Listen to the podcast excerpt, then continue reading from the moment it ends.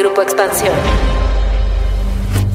El presidente Andrés Manuel López Obrador declaró en su tercer informe de gobierno que está tan satisfecho con lo logrado que se podría ir hoy mismo de la presidencia con su conciencia tranquila y confiado de que sería muy difícil dar marcha atrás a los cambios que ha propiciado en el país. Cuando esté entregando la banda presidencial, solo diré a los cuatro vientos, misión cumplida me voy a Palenque, les dejo mi corazón. A la mitad del sexenio, el presidente llega con una aprobación del 60%, lo suficientemente fuerte para asegurar que la gente lo avalará en la revocación de mandato que él mismo ha promovido a manera de confirmación en marzo del próximo año. Porque continúe mi periodo constitucional hasta finales de septiembre de 2024. López Obrador resaltó avances en materia social, fiscal y en haber puesto freno a las privatizaciones que en los últimos años ocurrieron en el país, sobre todo en materia energética. Pero a casi tres años de su administración, ¿qué balance político se puede hacer del momento? ¿En dónde sí ha habido avances sustanciales y en dónde nos queda de ver el presidente? De esto vamos a platicar hoy en Política y otros datos. Política. Política. Y otros datos. Un podcast de Grupo Expansión. Política y otros datos. Buen jueves, bienvenidos a Política y otros datos. Hoy es 2 de septiembre del 2021. Soy María Ibarra, editora política de Expansión, y les saludo con mucho gusto Viri Ríos y Carlos Bravo. ¿Cómo están? Buen jueves. Hola, ¿qué tal? Muy bien. Buen jueves. Feliz jueves de política y otros datos. Pues hoy el tema es obligado, ¿no? Porque ayer el presidente Andrés Manuel López Obrador rindió su tercer informe de gobierno, o deberíamos decir, el décimo informe de su sexenio. décimo informe porque es el tercero, digamos que el que está en la ley, pero décimo porque ya sabemos o recordemos que el presidente ha venido rindiendo algunos mensajes cada trimestre desde que llegó al poder. Entonces, bueno, pues este fue el tercero que hizo en Palacio Nacional, muy austero. Evidentemente sí se llevó el informe a la Cámara de Diputados, se entregó ya por el nuevo secretario de Gobernación, Adán Augusto López, pero vamos a platicar un poco sobre cómo llega el presidente Andrés Manuel López Obrador a su tercer informe de gobierno, ya casi a su tercer año, a la mitad del camino, como él lo ha llamado y como es el nombre de su libro que acaba de sacar. Vamos a revisar un poquito cómo lo ven, cómo llega a este informe y pues a esta etapa. Mira, yo lo primero que diría es que el presidente llega como con mucha turbulencia dentro de su equipo de gobierno Claramente el resultado de la elección intermedia ha forzado ahí mucho reacomodo y se nota que hay mucho forcejeo. Tenemos noticia de que hay cambio en gobernación que termina recalando como nueva presidenta del Senado, Olga Sánchez Cordero. Había rumores de la salida de Julio Scherer, que al momento que estamos grabando este podcast todavía no se han confirmado. Yo creo que hay mucho reacomodo en su equipo. También, obviamente, creo que de entrada a la segunda mitad, estos reacomodos, pues de alguna manera sí mandan la señal de que el presidente quisiera hacer cambios. No lo dice, pero es evidente. Entonces creo que el presidente llega como tratando de alguna manera de hacer ajustes en su gobierno para la segunda mitad y eso, bueno, pues para mí sería un indicador de que los resultados de la primera mitad, pues no son los que el presidente hubiera querido. De lo contrario, pues habría más continuidad que cambios. Y por último, pues sí, yo diría que veo también al presidente mucho más instalado ya en el día a día, más instalado, vamos a decirle así, en la confrontación que en la transformación. Creo que a lo largo de estos tres años hemos visto a un presidente que empezó muy ambicioso, realmente muy agresivo, con muchas ideas y muchas ganas de hacer cosas. Y yo veo ahora al presidente más con ganas de pelear, digamos, de volver a estar en campaña que de realmente gobernar. Viri, ¿tú cómo lo ves? El presidente en su mensaje decía, yo estoy satisfecho con lo que he realizado. Me podré ir mañana, podré dejar el gobierno ya y yo me iría satisfecho y además, con el tema de que un retroceso no sería cosa fácil. Y habla ahí de lo que ha logrado. Pero políticamente, ¿Cómo ves al presidente? Veo a un López Obrador que se dirige a la nación en esta ocasión mezclando la realidad con los sueños. A un López Obrador que hasta cierto punto vuelve realidad lo que son prácticamente buenas intenciones habla de este país que en donde ya existe legalidad, en donde la democracia ya se consolidó, en donde hay transparencia plena, un derecho a la información, Cuando, bueno, todos sabemos, incluso él ha mencionado en su propia mañanera que la democracia está lejos de consolidarse, que hay enormes avances que hacer en cuanto a la implementación del Estado de Derecho. Entonces veo a este López Obrador que nos habla desde un punto de vista en donde se están mezclando de manera muy peligrosa las realidades con los sueños de ese México que él quería crear. Yo creo que hay que recordar cómo llegamos hace tres años a la presidencia de López Obrador la gente llegó ávida, lista para sacudirse el sexenio de Peña Nieto, esta política rancia de lujos que ya nadie quería ver, esta eh, corrupción rampante que existía. Y hoy, a tres años, yo no veo a un López Obrador más confrontativo. De hecho, a mí me sorprendió cómo en su mensaje fue poco confrontativo. De hecho, lo vi bastante presidenciable. Se refirió a los hechos, estemos o no de acuerdo, pero no utilizó ningún adjetivo calificativo hacia la oposición, se refirió a ella, no habló en reiteradas ocasiones de los gobiernos anteriores, hizo solamente, de hecho, una mención a un hecho de un gobierno anterior. Pero pues lamentablemente, Mariel Carlos, su presidencia no nos ha dado los resultados que nos prometió en campaña. Y este país sigue siendo profundamente desigual. Este país tiene hoy más pobres de los que había anteriormente, claro, eh, mediada la pandemia, pero pues no veo esos grandes éxitos que López Obrador nos dice haber alcanzado. Es como para decirle a los tecnócratas neoliberales, tengan para que aprendan. En materias específicas, ¿qué pudiéramos resaltar? Si pudiéramos decir cuáles han sido las peores cosas que se han hecho o los peores resultados o lo que no ha funcionado en esta administración, ¿cuáles podrían ser para ustedes en donde más nos ha quedado de ver Andrés Manuel López? Yo creo que nos queda de ver en los que fueron los tres principales temas de campaña. De entrada, en pobreza, ya dedicamos un episodio, de hecho, a eso, a discutir las cifras de pobreza y los problemas que tiene la política social. Realmente, pues el hecho de que hoy en día haya más pobres que los que había antes, incluso con la pandemia mediante, o sea, hasta descontando el efecto de la pandemia, no hay manera, digamos, de maquillarlo. O sea, es un fracaso de un gobierno que además uno de sus grandes virtudes era justamente el énfasis que quería poner en la cuestión social. Creo que unos segundos... 3.8 millones de personas, ¿no? Sí. Nada para recordarlo, se sumaron a la... Eh, lo segundo sería también los pobreza. niveles de violencia. Estamos todavía en niveles muy altos. Es verdad que dejó de crecer sobre todo la tasa de homicidios, pero de todas maneras no es como algo para echar las campanas al vuelo porque estamos en los niveles más altos que hemos tenido y también pues ese era uno de los temas importantísimos de la campaña y creo que también ahí pues no hay buenos resultados que entregar y finalmente en el tema de la corrupción pues también creo que ha sido muy exitoso el gobierno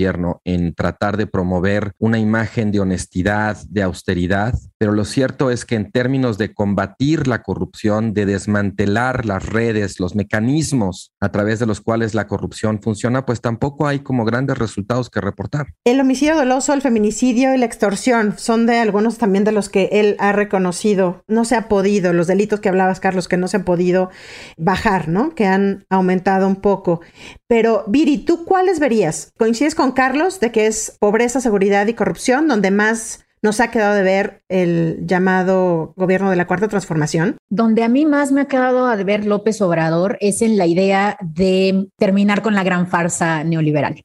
De hecho, él comienza, ¿no? Diciendo, hay que seguir poniendo al descubierto la gran farsa neoliberal. Pero lo que hace, en cierta forma, como gobernante, es crear otra farsa. Yo le llamo la farsa post-neoliberal es esta farsa en donde hay varios retrocesos que se disfrazan de avances y en donde nos vende ideas que pues claramente no son en el beneficio de la nación, como si fueran en contra de las élites. Y mira que este país necesita un gobierno, yo pienso un gobierno antiélite, necesita un gobierno profundamente redistributivo, pero no es eso lo que su política nos ofrece. Yo lo veo en tres grandes aspectos, lo veo en su celebración de la cancelación del aeropuerto, que no tiene sentido. El nuevo aeropuerto nos está saliendo más caro una vez que ya se considera el costo de haber cancelado Texcoco. Lo veo también en eh, la famosísima frase que, bueno, ya se va a volver famosa, el tengan para que aprendan, en donde nos habla del récord histórico de la bolsa de valores, que bueno, todos sabemos que eso no tiene nada que ver con el sentir de la gente, los trabajos, el nivel de los salarios,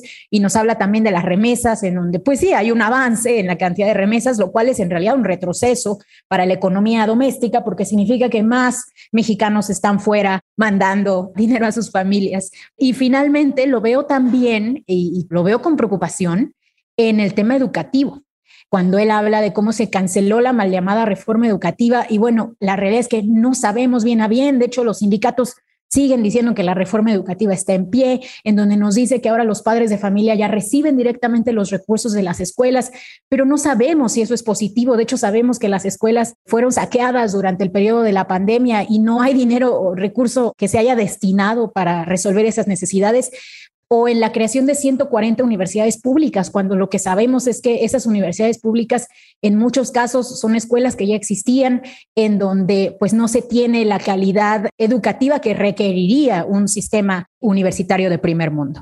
Decíamos en esto de Tenga para que aprenda, hay algunas otras cosas que no están en el círculo de Andrés Manuel, pero él las pone como un acierto, Carlos. ¿Qué otras cosas detectaste en su mensaje? Ya mencionaba Viri la de las remesas, que sí me parece realmente de lo, digamos, si vamos a hablar de lo bueno, lo malo y lo feo, me parece de lo más feo realmente presumir lo de las remesas como un éxito, como un logro del gobierno. Además, en el récord público hay declaraciones de López Obrador diciendo que no era posible que se presumiera lo de las remesas, que en realidad era inaceptable que los mexicanos que se iban porque no les iba bien acá a otro país fueran los que sostienen la economía en muchas regiones del país. También el tema, por ejemplo, de la inflación. Quien se encarga de controlar la inflación es el Banco de México y también el tema de las reservas del Banco de México. yo noté ahí un par de menciones que hizo el observador en su informe como si fueran resultados suyos o logros de su gobierno, cuando en realidad pues, es simplemente el Banco de México cumpliendo con su mandato, que por cierto, dentro de la propia órbita del López Obradorismo hay polémica respecto a si el mandato del Banco de México es demasiado restrictivo el propio presidente se ha quejado que de pronto no se pueden hacer cosas con los recursos del Banco de México como él quisiera. Esa me llamó mucho la atención, la verdad, porque pues no, no está dentro del ámbito de su competencia, pero de todos modos se adorna con ello. Y nada más para terminar, hubo varios comentarios ahí un poco raros, por ejemplo, como que no hay escasez de alimentos o se respetan los derechos. Pues es como, ¿dónde está la vara en función de la cual está midiendo eso? O no hay represión. Que no haya represión es un logro del gobierno hay una cosa ahí un poco como de obviedad o de trivialidad en esas menciones que realmente como uno no, yo por lo menos no alcanzo a entender bien cómo, y eso porque es materia del informe de gobierno. El presidente llega a este informe a sus tres años de gobierno, de acuerdo a diferentes encuestas, entre el 56 y el 60 y tantos por ciento de aprobación alta para lo que, digamos que si nos ponemos a pensar en cómo estaba Peña Nieto, ¿no? A estas alturas del partido, pero Andrés Manuel lo que dice y en su mensaje también dice, agradezco al pueblo raso.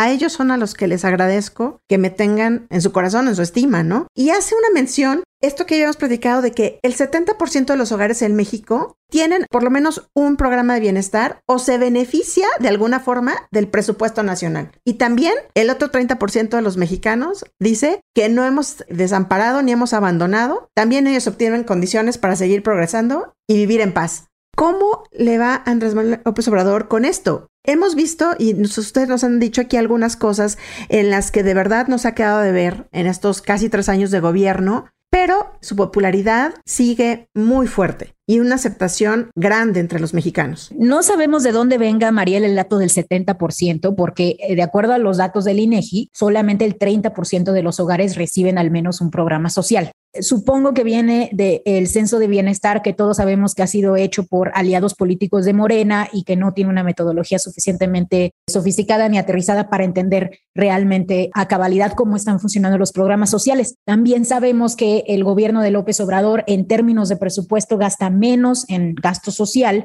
de lo que gastaba Peña Nieto en el año 2014. Pero sí sabemos una cosa también, y yo creo que esto es algo que tenemos que empezar a pensar y a analizar cada vez más. Sabemos que la cantidad de las transferencias que están recibiendo las personas sí son mayores y son significativamente mayores. Es decir, antes probablemente recibías un programa social, pero recibías menos. O probablemente recibían programas sociales una persona en el hogar, pero a lo mejor ahora la reciben dos. Hay muchos hogares también que antes no recibían programas sociales y ahora los reciben, sobre todo lamentablemente en las clases medias y en las clases altas. Entonces, yo sí veo a un López Obrador que está convencido de que le está llegando al pueblo, que está convencido de que su autoridad moral y su popularidad provienen directamente de sus avances en gasto social, cuando en realidad yo a veces me pregunto si no vienen simplemente del rechazo tan profundo que existe hacia la oposición, hacia el pasado, al PRI, a su corrupción profunda, al PAN y la detonación de la violencia nacional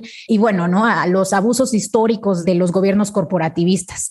Yo creo que mucha de la popularidad de López Obrador se debe a este deseo de tener una clase política mejor. Sobre ese caballo de Troya están dando López Obrador. Y cada que hacemos un análisis o hacemos un balance de cómo va la administración, hay mucha gente que piensa, incluso les platico, es una de las cosas buscadas, más buscadas en Google, ¿eh? cuando buscas a Andrés Manuel, es ¿qué ha hecho Andrés Manuel? O sea, ¿qué de bueno ha hecho Andrés Manuel? el presidente por el país. Y yo se los quiero preguntar, ¿qué cosas buenas o hasta lo que entendemos ahora, sí ha habido avance y sí se le puede poner una palomita de en esto sí han trabajado? Yo diría dos. Una es parcialmente el logro de su gobierno porque tiene que ver también con otras dinámicas y otras fuerzas que es la recuperación del salario mínimo. Esto también tiene mucho que ver, digamos, con presiones, digamos, de órganos internacionales, con la renegociación del acuerdo comercial con Estados Unidos y Canadá, pero lo cierto es que sí, el salario mínimo se ha recuperado después de un estancamiento de décadas y eso desde luego sí ha tenido un impacto diferenciado regionalmente,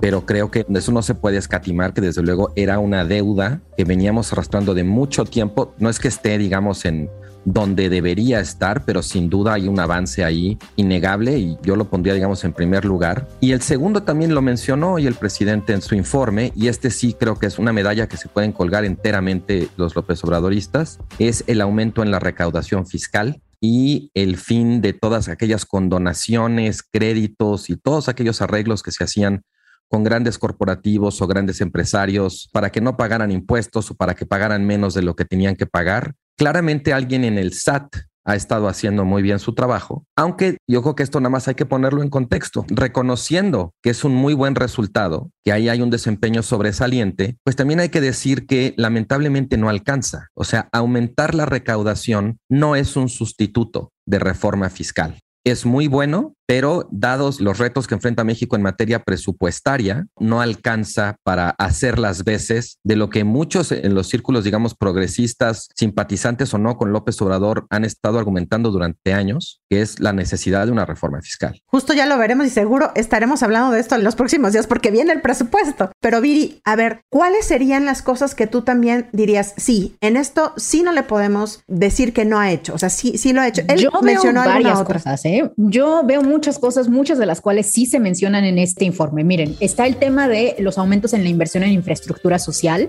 Creo que el programa de SEDATU, de mejoramiento urbano, está haciendo una gran labor en por primera vez llegar a municipios que anteriormente no tenían ese tipo de infraestructura. Uno de los recovecos más importantes para las irregularidades en el gasto público en nuestro país era precisamente el gasto en infraestructura social.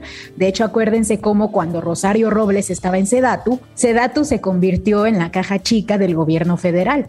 Bueno, ahora el nuevo papel de Sedatu que está realizando el secretario me parece extremadamente digno y muy, muy positivo para la gran mayoría de las comunidades.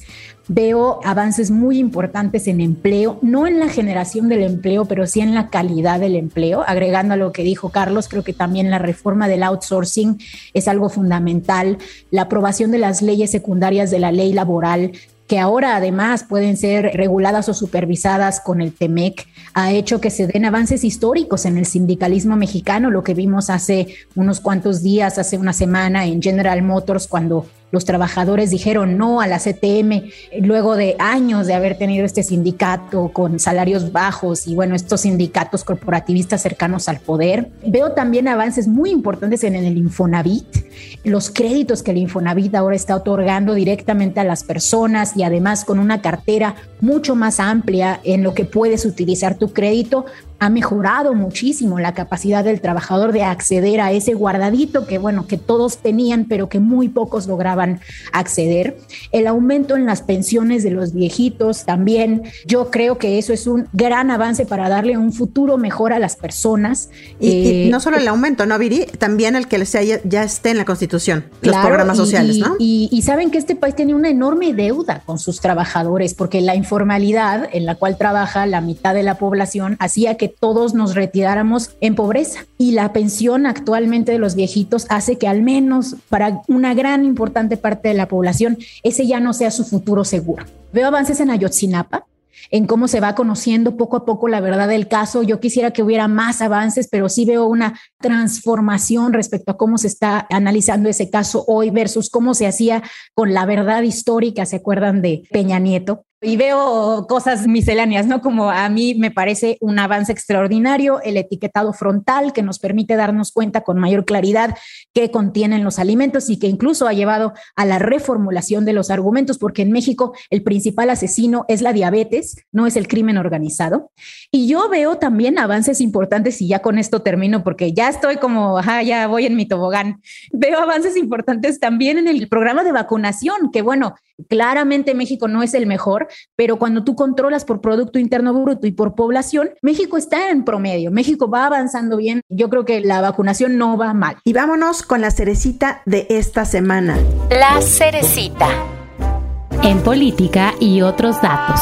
Carlos Bravo Regidor, ¿cuál es para ti la cereza de este pastel en la semana? Pues la verdad es una cerecita muy fea, porque para mí lo destacable sería el episodio de, violencia que hubo afuera de la, pues del Congreso de la Ciudad de México con los alcaldes de oposición, en particular el caso de Lía Limón, y bueno, pues como una estampa de las tensiones que se están gestando en la ciudad, con la derrota de Morena en varias alcaldías y con las dificultades que han tenido los, los alcaldes de oposición para poder tomar posesión y para tener interlocución con el gobierno de la ciudad. Ahí, digamos, más allá de si fue algo relativamente accidental o deliberado, es difícil saberlo, pero bueno, es inaceptable que un alcalde reciba ese tipo de trato, ver a un alcalde sangrando de la nariz por el golpe con un tolete de un granadero que supone que ya no existen, es inaceptable y a mí sí me, parece muy feo porque además sí, de alguna manera, marca el arranque, digamos, de la segunda mitad del sexenio de Claudia Sheinbaum, con una imagen y una señal pues bastante ominosa, ¿no? Como de incapacidad de encajar pues la derrota que tuvo Morena en la ciudad y de habérselas con las nuevas condiciones de gobierno que decidió el electorado, ¿no? ¿Tú cómo viste este cambio, Viri? ¿Lo ves como parte de este cambio que está teniendo la jefa de gobierno en su discurso, en la propia estrategia política que está teniendo luego de los resultados electorales del 6 de junio? Pues sí, esto que ha hecho de no sentarse con los alcaldes electos. Alcaldes que además la crítica está en que fueron electos democráticamente como ella fue electa. Lo que esto refleja, Mariel, es bien profundo y es la disfuncionalidad de nuestro federalismo en el gobierno de la Ciudad de México. El gobierno de la Ciudad de México es el único gobierno de todos los estados que tiene centralizada la recolección del predial. El predial es el principal impuesto del cual viven los municipios, en este caso las alcaldías. Con esa centralización lo que sucede es que las alcaldías dependen casi que por completo de los recursos que Claudia les dé. Entonces esto crea, digamos que una suerte de muchísimo poder por parte de Claudia para manipular cómo se usan los recursos, en qué se usan y quién los recibe. Entonces en realidad lo que estamos viendo en el altercado lo vamos a seguir viendo porque lo que estamos viendo es el resultado de tener alcaldes de un partido y un gobierno federal del otro. Ahora, esto no quiere decir que debamos descentralizar, ah, hay que tener un podcast del tema, porque esto no quiere decir que debamos descentralizar el gasto predial. De hecho, la razón por la cual la Ciudad de México es tan bueno cobrando el predial es precisamente porque se hace de manera centralizada. Lo que quiere decir es que tenemos que tener reglas más claras de asignación con fórmulas no políticas para lograr. Muchas gracias por acompañarnos y llegar al final de este episodio. Nos escuchamos el próximo jueves a partir de las 6 de la mañana en la plataforma de su preferencia. Déjenos sus comentarios y críticas en arroba expansión política, arroba Carlos arroba bajo ríos arroba Mariel F. Cuídense mucho, nos escuchamos en el próximo episodio. Adiós. Política y otros datos. Un podcast de Grupo Expansión.